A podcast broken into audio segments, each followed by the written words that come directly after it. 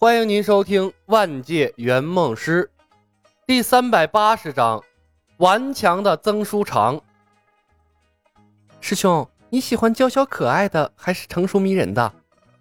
青云山通往河阳城的空中航线，李牧和冯公子像两只小鸟，在天空中漂浮着，悠闲自在。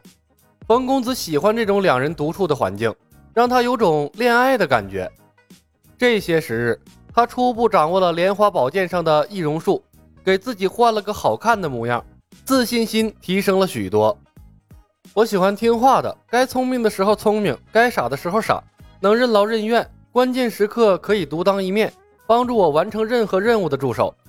李牧百无聊赖，随口敷衍道：“原来师兄喜欢秘书型的呀，没问题，我可以啊。”冯公子的眼睛弯成了月牙形。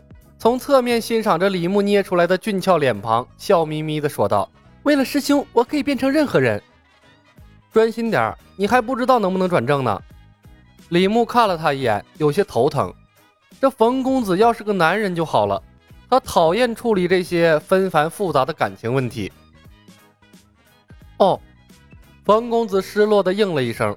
环视广阔无垠的，除了飞鸟之外，再无其他生物的干净天空。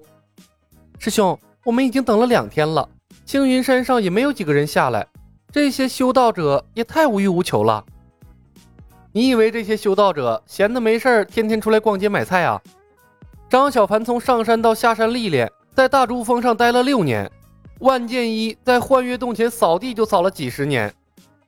李牧嗤的笑了一声，修仙的就是一群宅男宅女，反正我是受不了。要没有魔教和他们打打杀杀搞互动，我觉得他们都能修成木头。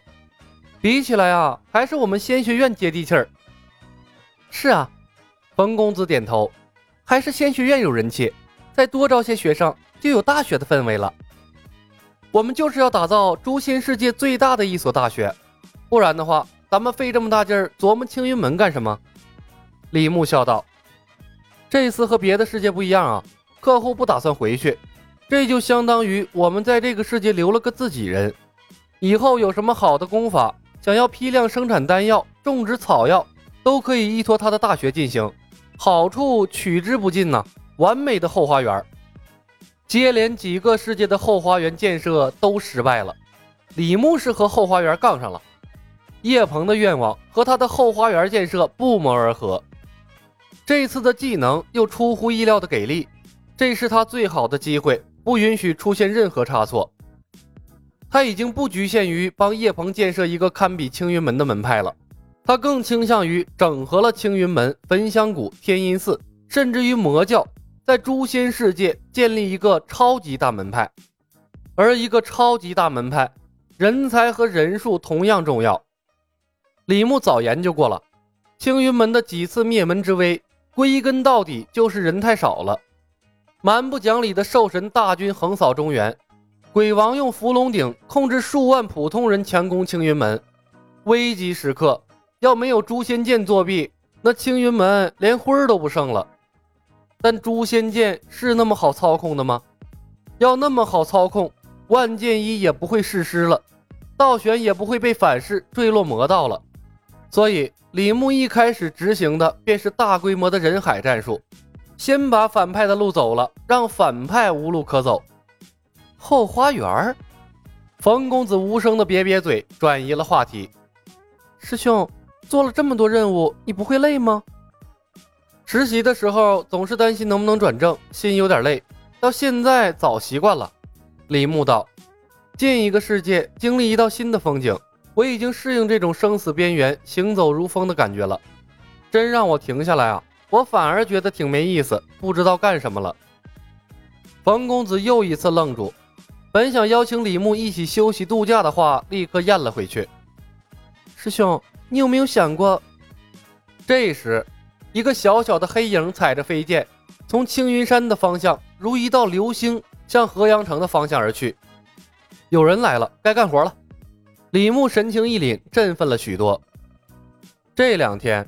在天空中守株待兔，他快无聊死了。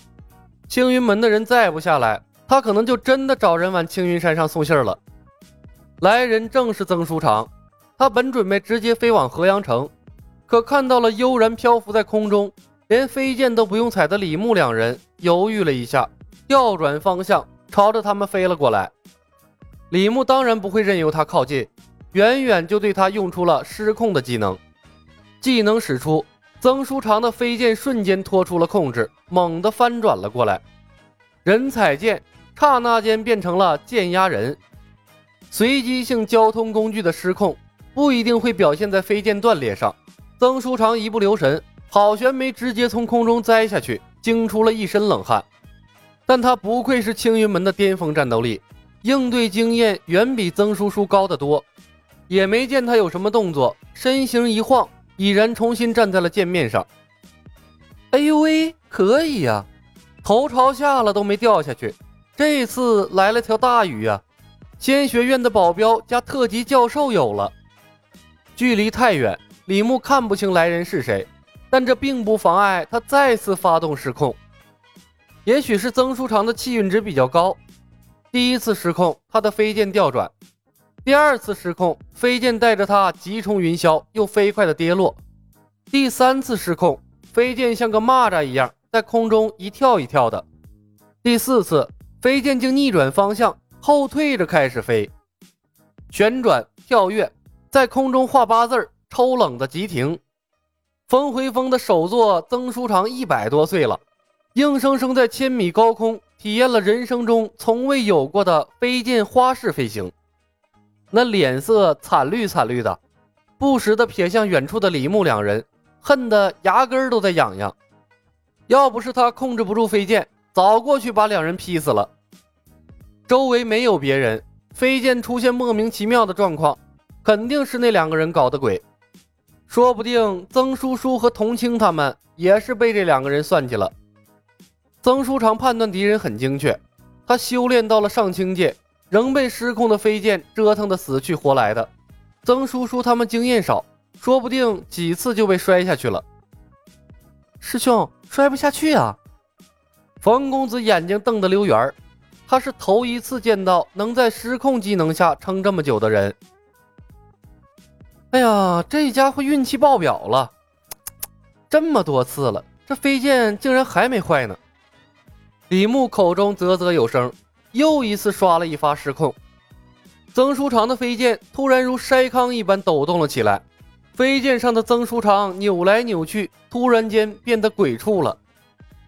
师兄，你管这叫运气好？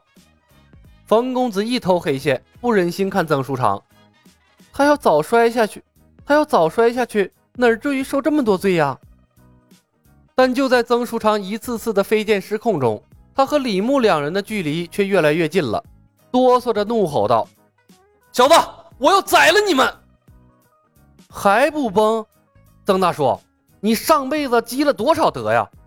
李牧看清楚来人和曾叔叔相似的长相，判断出了他的身份，暗暗叫苦，一边带着冯公子撤退，一边发动技能，嘴里仍不忘替自己开脱：“大叔，这是你新研发出来的御剑飞行之术吗？”看起来很拉风啊！混蛋！曾书长张口便骂，可刚吐出两个字儿，飞剑乍然断裂，他再无依托，整个人从空中坠了下去。哎呀，可算是搞定了。可当他向下看去，脸色突然间变得不好看了。这曾书长竟没有像之前的人一样摔下去，而是一步步的调整身形，在空中走出了迈步的感觉。而且他还时不时的抬头，看向半空中的李牧两人，眼神里充满了恨意。我擦嘞，厉害了！李牧咽了口唾沫，这老家伙竟然摔不晕，这回麻烦了。本集已经播讲完毕，感谢您的收听。喜欢的朋友们点点关注，点点订阅呗，谢谢了。